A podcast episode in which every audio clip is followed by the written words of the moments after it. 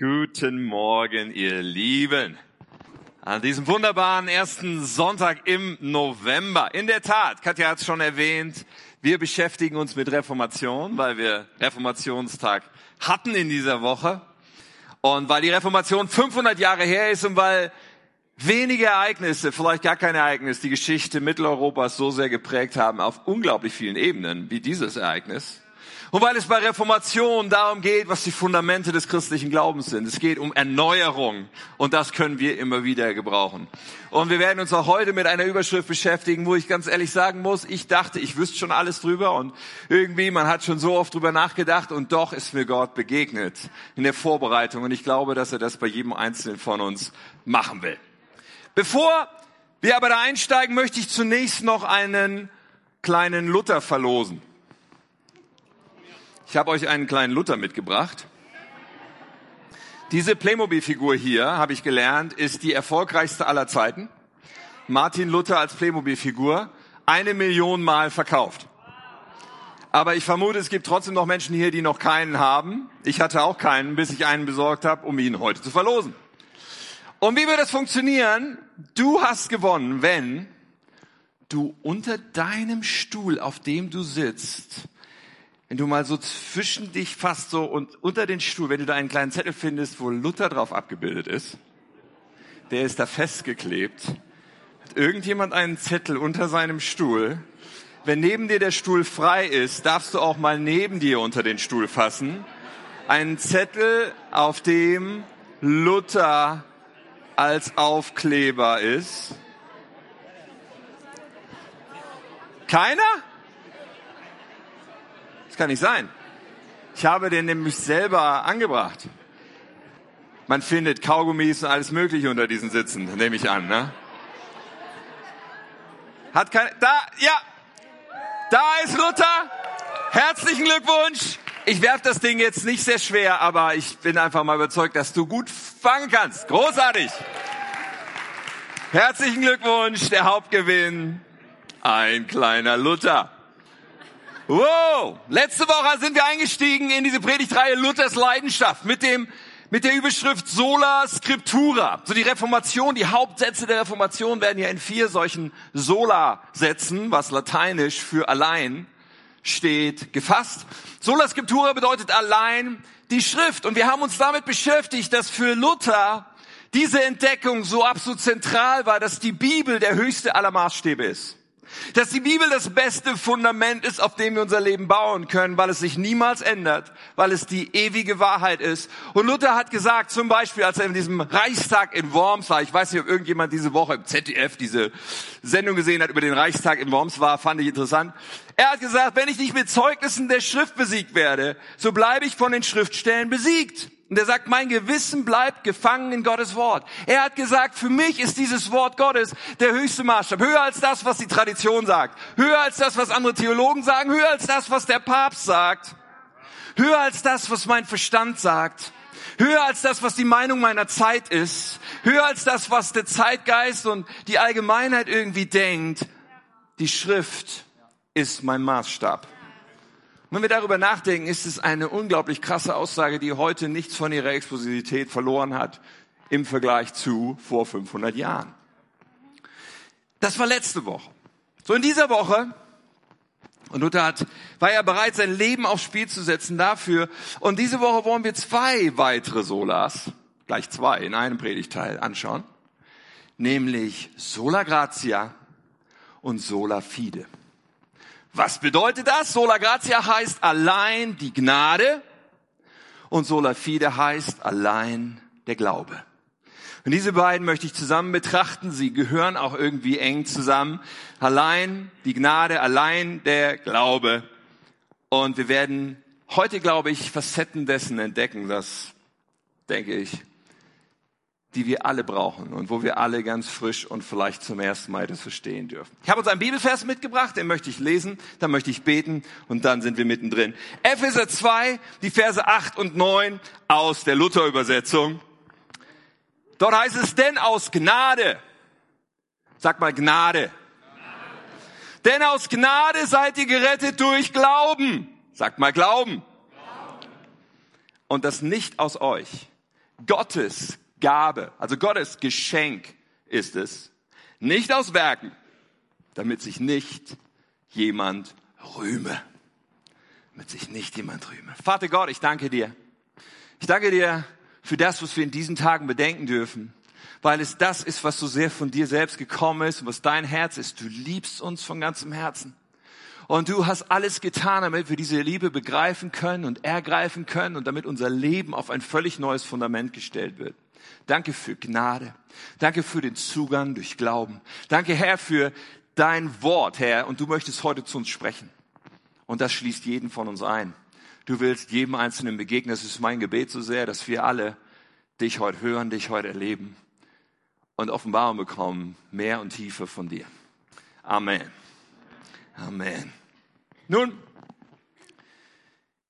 die Frage Luthers und die Frage in seiner Zeit vieler Menschen, es war die Frage, wie bekomme ich einen gnädigen Gott?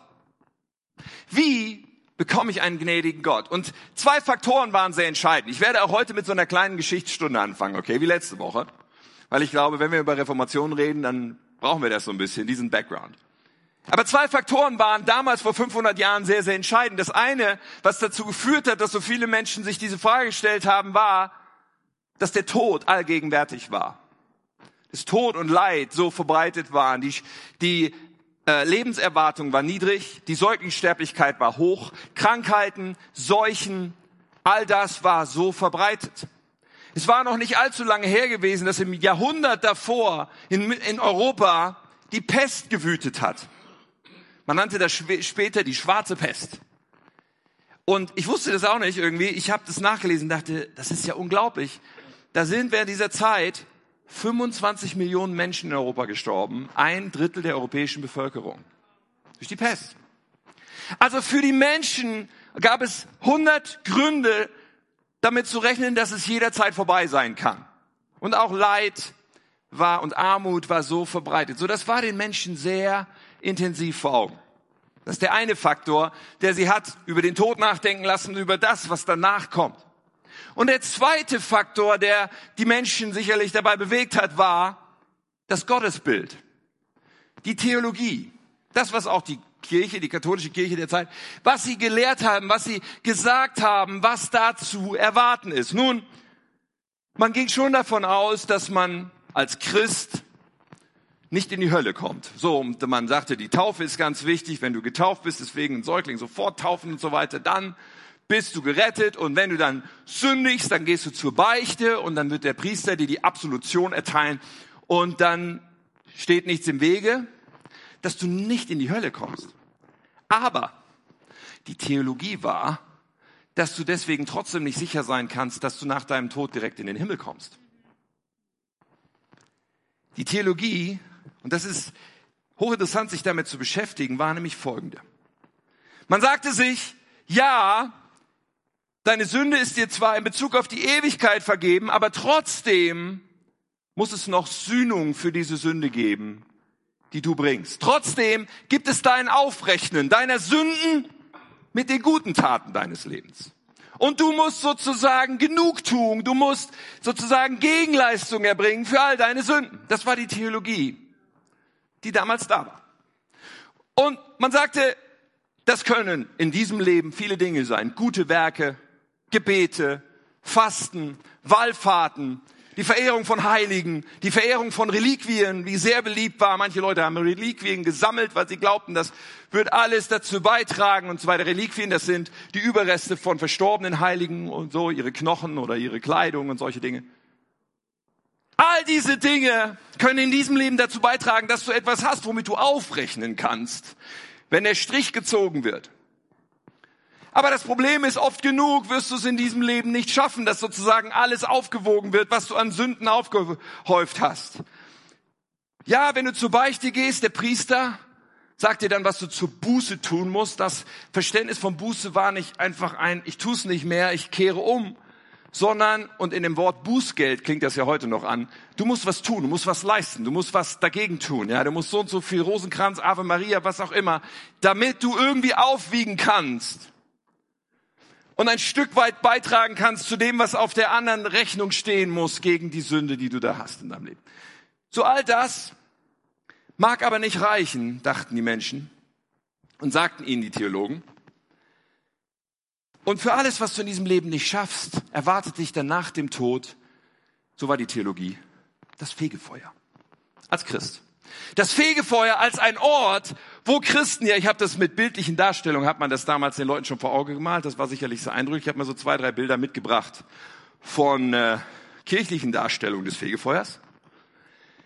So als Christ, wenn du stirbst und da sind dann noch diese Sünden auf deiner Liste, dann kommst du ins Fegefeuer für eine Zeit, für ein paar hundert oder ein paar tausend Jahre. Eine Zeit, wo du dann sozusagen Qualen erleidest und wo deine Seele geläutert wird bevor du dann schließlich in den Himmel darfst. Das Fegefeuer, eine Theologie, die dogmatisch klar formuliert war seit dem 13. Jahrhundert. Keine stichhaltige biblische Grundlage dazu. Aber im klassischen Katholizismus ist das bis heute übrigens die, die Angst vom Fegefeuer eigentlich stärker als die Angst vor der Hölle. Weil es ein Ort ist für Christen in dieser Theologie. Wir haben ja diese Woche nicht nur Reformationstag gab, wir hatten auch katholische Feiertage, unter anderem am 2.11. den Tag aller Seelen. Bei aller Seelen geht es darum, für die Verstorbenen im Fegefeuer zu beten, dass die Zeit verkürzt wird, die sie dort verbringen. Das ist mal nur so kleine theologische Einheit zwischendurch.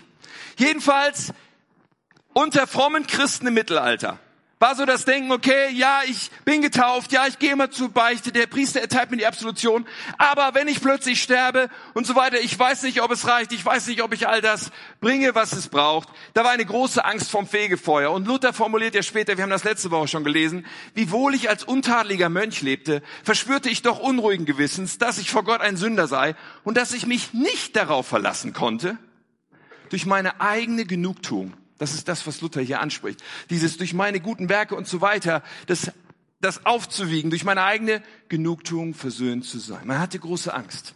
Und im Zusammenhang mit dieser Theologie des Fegefeuers entwickelten Mittelalter, mittelalterliche Theologen dann noch eine sehr interessante Theologie. Nämlich die Lehre vom Schatz der Kirche. Der Schatz der Kirche ist nichts Materielles, wie wir jetzt gleich sehen werden. Der Schatz der Kirche war eine Lehre, dass man sagte, gut, aber da gibt es ja die Heiligen. Also die besonders guten Menschen, die dann von der Kirche irgendwann nach ihrem Tod heilig gesprochen werden. Und diese Heiligen, die müssen nicht ins Fegefeuer, die kommen direkt in den Himmel.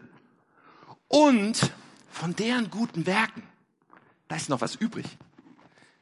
Da, da, weißt du, das ist nicht aufgebraucht durch ihre Sünden. Da ist noch was übrig von den guten Werken der Heiligen. Und wie in so einer Art Lohnausgleichskasse kommt das in den Schatz der Kirche. Und man sagte, dieser Schatz der Kirche ist sowieso unermesslich gefüllt durch die Leiden Christi, weil auch seine Leiden mit beigetragen haben zu diesem Schatz der Kirche. Und dann hat man diese Theologie gehabt, okay, der Papst besonders, aber auch ähm, Kardinäle und Bischöfe sind in der Lage, aus, sozusagen die Schatzschatulle aufzumachen und aus diesem Schatz der Kirche diese guten Werke jemandem zu geben, der sie braucht, damit für ihn nicht so lange Fegefeuer ansteht. Und das nennt man Ablass. Den Ablass von Sünde. Diese Theologie, die gibt's bis heute in der katholischen Kirche. Wenn der Papst zu Ostern den Urbi et Orbi Segen spricht, dann verbindet sich damit theologisch die Vorstellung, dass jeder, der diesen Segen sieht oder hört, Ablass für seine Sünden bekommt.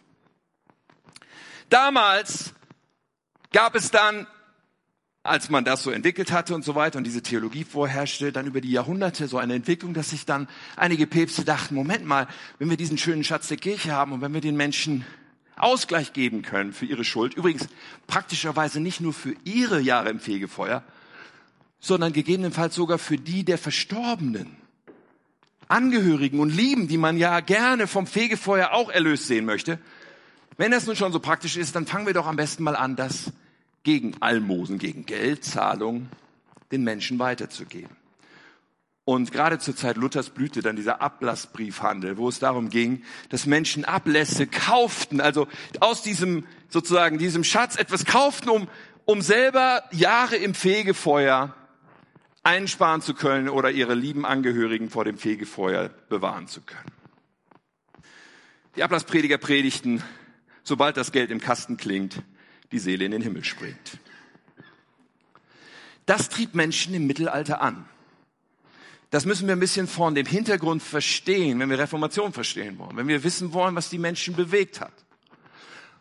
Und natürlich kann man sagen, ja, das ist ja eine nette Geschichtsstunde hier sonntags morgens. Und man kann solche Geschichte interessant oder langweilig finden. Aber die entscheidende Frage ist natürlich, hat es irgendetwas mit uns heute zu tun im Jahr 2017? Die Menschen waren getrieben von einem inneren Unfrieden. Von einem Empfinden von, ich kann nicht genug vorweisen. Hat das etwas mit uns zu tun? Nun zunächst einmal, wenn wir diese beiden Faktoren bei der Frage, wie bekomme ich einen gnädigen Gott anschauen, müssen wir sagen, okay, normalerweise also, mein Empfinden ist, dass sich das nicht so viele Menschen heute fragen, wie bekomme ich einen gnädigen Gott? Es scheint mir die Frage unserer Zeit zu sein. Weil diese beiden Faktoren so anders sind heute. Faktor Nummer eins, der Tod ist uns nicht mehr allgegenwärtig vor Augen. Nein, gerade in unserer Zeit, in unserer Gesellschaft haben wir Wege gefunden, den Tod möglichst weit aus unserem Blickfeld zu bekommen. Möglichst weit wegzuschieben. Auch den Gedanken, dass wir sterblich sind und dass wir, dass, dass wir vergänglich sind, möglichst weit wegzuschieben. Und man lässt den Tod auch nicht mehr zu Hause im Kreise der Lieben stattfinden. Nein, in Krankenhäusern und Seniorenheimen und Hospizen findet der Tod statt. Und man sieht dann irgendwann nicht mehr den Toten, sondern nur noch den Sarg. Wir haben das weit weggeschoben. Und auch das Thema Leid. Ja, natürlich gibt es Menschen, die durch großes Leid gehen. Aber solange mich das Leid nicht betrifft, ja, da sehe ich es abends in den Nachrichten, in dieser Distanz, die ein Bildschirm erzeugt. Aber irgendwie ist es weit weg. Wir leben mehr so in diesem Gefühl von, wir können uns doch mehr oder weniger den Himmel auf Erden schaffen, wenn wir ein bisschen Glück haben, wenn uns kein schlimmes, schlimme Krankheit trifft und wir einfach genug Geld haben, um uns ein schönes Haus und ein schönes Auto und ein angenehmes Leben und einen schönen Urlaub, ja, dann können wir uns das alles so nett einrichten hier, dass es schon fast wie der Himmel auf Erden ist, oder? Diese Fragestellung, okay, ich sehe ständig diese Möglichkeit zu sterben und des Leidens und so weiter, diese Fragestellung ist für viele Menschen weit weg. Nun, wer glaubt heute, wenn wir dann zu Punkt zwei kommen, zum Gottesbild, zur Theologie. Auch dieser Faktor ist so anders heute. Denn wer glaubt heute schon noch einen strafenden Gott, an einen zornigen Gott? Dieses schiefe Bild des Mittelalters, dieses schiefe Gottesbild ist heute irgendwie in meiner Wahrnehmung ersetzt worden durch ein anderes schiefes Gottesbild. Das verbreitete Gottesbild heute bei Menschen, die irgendwie an einen Gott glauben, ist eher nicht der strafende, der zornige Gott, sondern es ist der, der liebe Gott. Da ist irgendwo der liebe Gott. Ja, der ist auch irgendwie, der sitzt so grenzdebil irgendwie alt und grau auf irgendeinem Thron, aber der interessiert sich scheinbar für nichts, der tadelt auch nichts, der lässt alles durchgehen. Am Ende kommen alle irgendwie in den Himmel. Dieses Bild, wenn überhaupt, scheint mir doch eher üblich zu sein als Gottesbild, was uns begegnet. Der liebe Gott. Aber als ich so darüber nachdachte, dachte ich aber eins ist uns geblieben. Vielleicht etwas subtiler als im Mittelalter, aber eins bewegt den Menschen immer noch. Irgendwie glauben wir Menschen so sehr, dass es entscheidend wichtig ist, was wir tun. Irgendwie sind wir mit dieser Frage beschäftigt, ich muss etwas vorweisen können. Ja, natürlich gibt es viele Menschen, die das nicht in religiöser Form leben oder die das nicht auf einen Gott projizieren. Aber nichtsdestotrotz ist da dieses Drängen des Menschen. Ich möchte mit meinem Leben etwas leisten. Ich möchte mit meinem Leben etwas erreichen. Ich möchte mit meinem Leben etwas vorweisen. In den allermeisten Menschen ist dieser innere Maßstab, an dem wir messen, ob unser Leben Wert hat, ob unser Leben erfolgreich ist, ob unser Leben irgendwie so ist, dass wir uns auf die Schulter klopfen können und sagen können, doch, das kriege ich gut hin. Oder andersrum, frustriert und traurig zu sein, dass wir vielleicht unseren Ansprüchen nicht genügen. Wir haben so diese Maßstäbe. Es hat ganz viel zu tun mit der Gesellschaft, in der wir sind. Es hat mit unserem Umfeld zu tun. Es hat mit anderen Menschen zu tun. Manche wollen vielleicht den Vater beeindrucken, der schon längst verstorben ist, wo man immer noch versucht, ihm irgendwie sozusagen klarzumachen, dass man ein ganzer Kerl ist. Mancher versucht, Nachbarn oder Kollegen zu beeindrucken durch irgendetwas, was wir kaufen oder tun oder machen und darstellen wollen. Was habe ich vorzuweisen? Was ist meine Identität? Was ist mein Wert? Was macht mich überhaupt wertvoll? Was macht mich geliebt? Was macht mich angenommen, respektiert. Diese Frage ist so tief die Frage des Menschen, dass es keinen Unterschied gibt bei dieser Frage, ob wir im Jahr 1517 sind oder im Jahr 2017. Weil es ist die Frage des Menschen. Und ja, wir haben irgendwelche Maßstäbe, menschengemachten Maßstäbe, die eigentlich nicht zu uns Menschen passen, weil der Mensch von Gott gemacht wurde und nicht vom Zufall und weil allein Gott einen Maßstab setzen kann. Aber wir fragen uns diese Fragen und ganz oft schwimmen wir mit dem Strom. So wie die Menschen damals in Scharen zum Ablasshändler gelaufen sind oder zur Wallfahrt und zur Reliquienausstellung. So fühlen wir uns auch oft ganz wohl, wenn wir mit dem Strom schwimmen. Ja, es machen ja alle so. Wir schauen links und rechts, wir vergleichen uns, wir versuchen besser oder mindestens so gut zu sein wie die und wie der. Und wir versuchen irgendwie in bestimmten Skalen und Maßstäben ganz gut mit dabei zu sein, weil die anderen machen es ja auch. Das wird schon richtig sein, das wird schon helfen. Der Mensch ist ein Herdentier, wir orientieren uns extrem aneinander. Aber was ist der Antrieb hier drin? Ich möchte auch gut dastehen, zumindest nicht schlechter als die anderen. Wir suchen nach diesem Wert. Und Martin Luther entdeckt nun, was das Evangelium wirklich sagt. Und das ist menschlich unerhört. Bei Martin Luther wird klar, dass es überhaupt gar nicht, null, zero, niente, darauf ankommt, was ich tue. Dass es überhaupt gar nicht darauf ankommt, was ich vorzuweisen habe, was ich leiste, was ich erreiche. Martin Luther entdeckt, dass all das keinen Einfluss darauf hat, ob ich liebenswert, ob ich annahmefähig, ob ich gerettet bin, sondern dass in Bezug auf Gott alleine zählt, was Gott für mich getan hat. Und was dieser Gott, der in Christus Mensch wurde, bereit ist, mir unverdient, ohne dass ich es vorher oder nachher oder jemals irgendwie erwerben könnte durch meine Leistung, was dieser Gott bereit ist, mir zu schenken. Und das ist Gnade. Ein Geschenk, was ich nicht verdiene. Dass Gott nämlich sagt, ich liebe dich so sehr, dass ich mein Leben für dich gebe. Ich liebe dich so sehr, dass ich die Strafe trage, die du niemals tragen könntest. Ich liebe dich so sehr, dass ich alles gebe und anschließend sage so, das schenke ich dir. Gnade so zutiefst eigentlich gegen das, wozu wir Menschen neigen. Weil wir wollen ja was vorzuweisen haben. Schau mal, was ich getan habe. Schon bei kleinen Kindern fängt es an. Das kleine Kind kommt zu den Eltern und sagt, guck mal, Papa, guck mal, Mama, was ich gemacht habe, was ich gemalt habe. Guck mal, wie ich hier runterspringen kann. Zwei Meter, ohne mir den Hals zu brechen. Schau mal.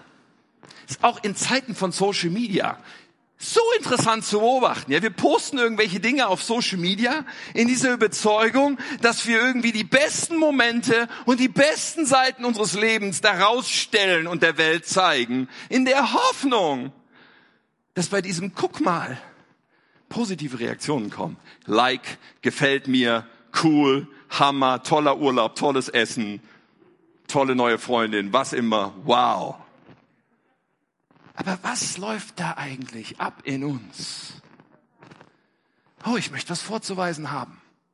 Oh, schau doch mal. Schau doch mein Leben an. Nichts von dem, was wir tun, kann irgendetwas in uns liebenswerter, angenommener oder wertvoller machen. Martin Luther entdeckt, es hängt alleine davon ab, dass wir verstehen, Gott definiert und Gott schenkt uns Wert, schenkt uns Liebe, schenkt uns Rettung. Allein die Gnade. Und dann, wie wird diese Gnade wirksam in unserem Leben? Wie wirkt sich das aus? Wie kann das passieren, dass das, was Christus getan hat, tatsächlich mein Fundament wird? Und auch das entdeckt Martin Luther.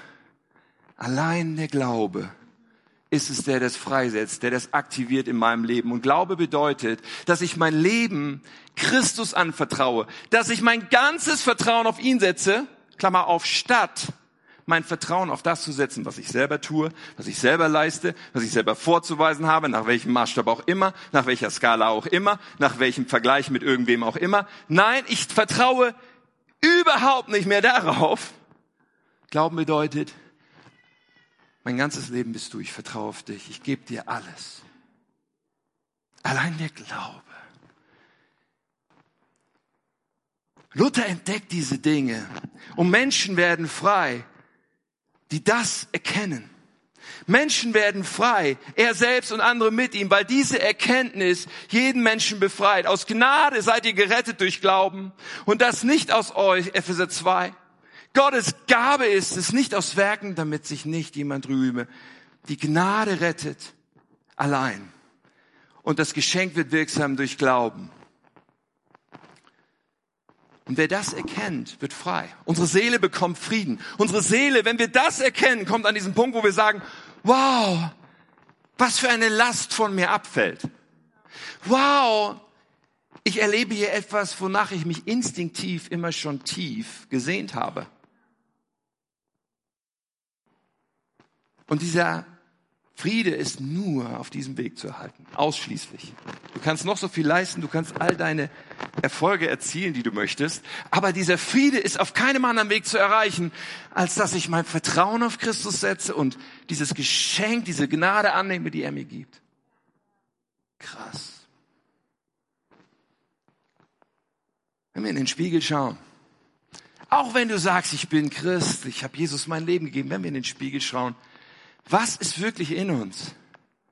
Wenn wir wieder mal erzählen, wie, wie hart wir gearbeitet haben, wie angestrengt wir uns haben und wie, wie viele Lasten da in unserem Leben sind. Ja, sehr gut und schön, aber gibt es da diese Sache in unserem Herzen, dass wir irgendwie auch immer wieder uns beweisen können, dass wir doch etwas leisten? Oder dieser Punkt, wo wir dienen und uns aufopfern für andere, was eine super Sache ist.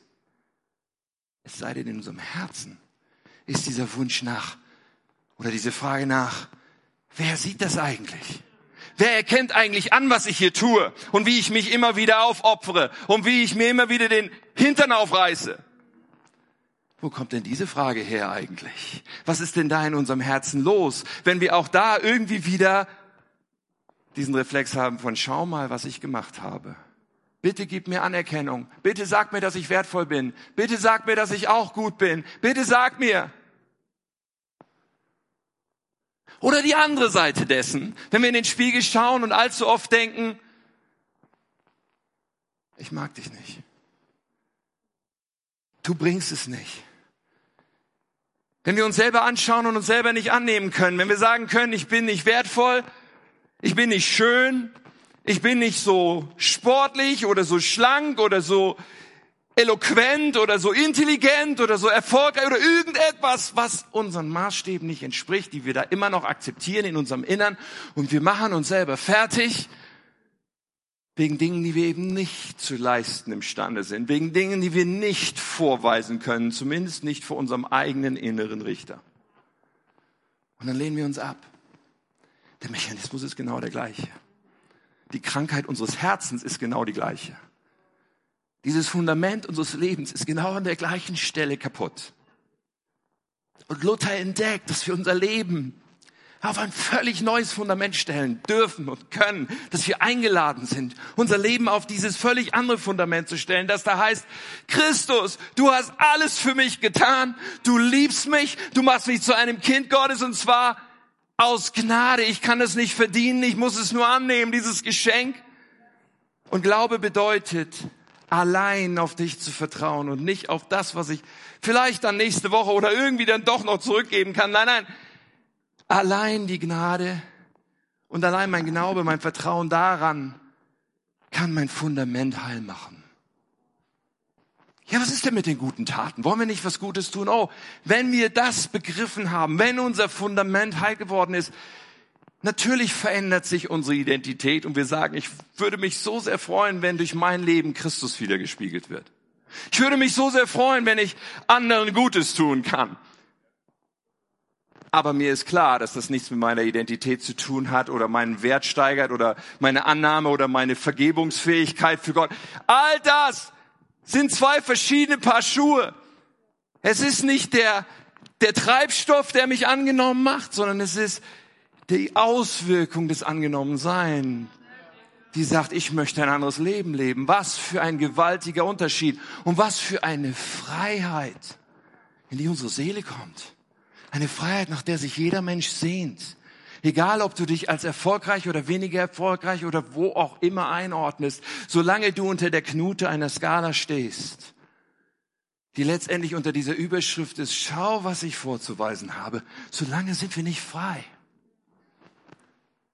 Und Paulus schreibt im Epheserbrief, nicht aus Werken, damit sich niemand rühme.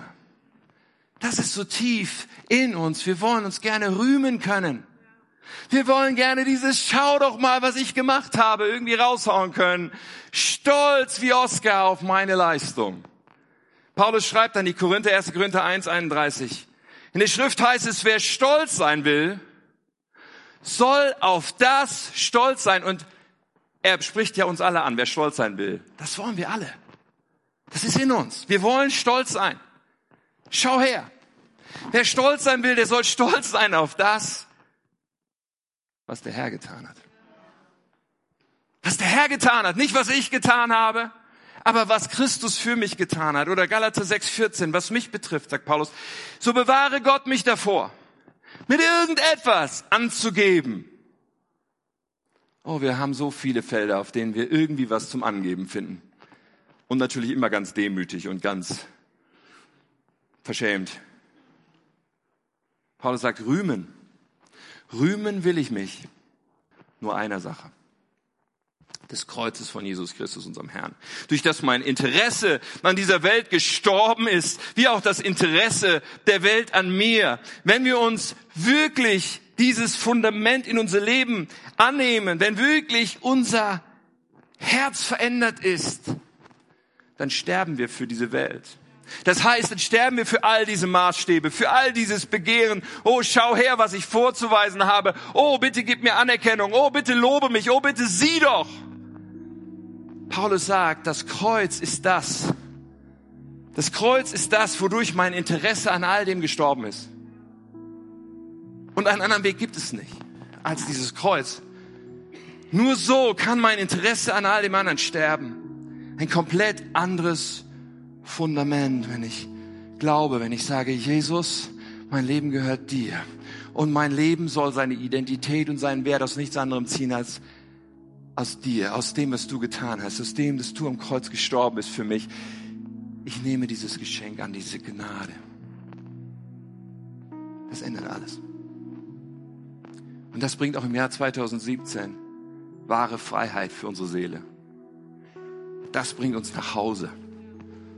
Das ist, wovon wir sprechen als Kirche, wenn wir da draußen ins Foyer schreiben, willkommen zu Hause.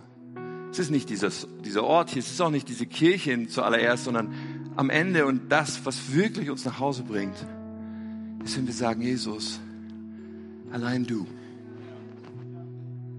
Du bist alles für mich.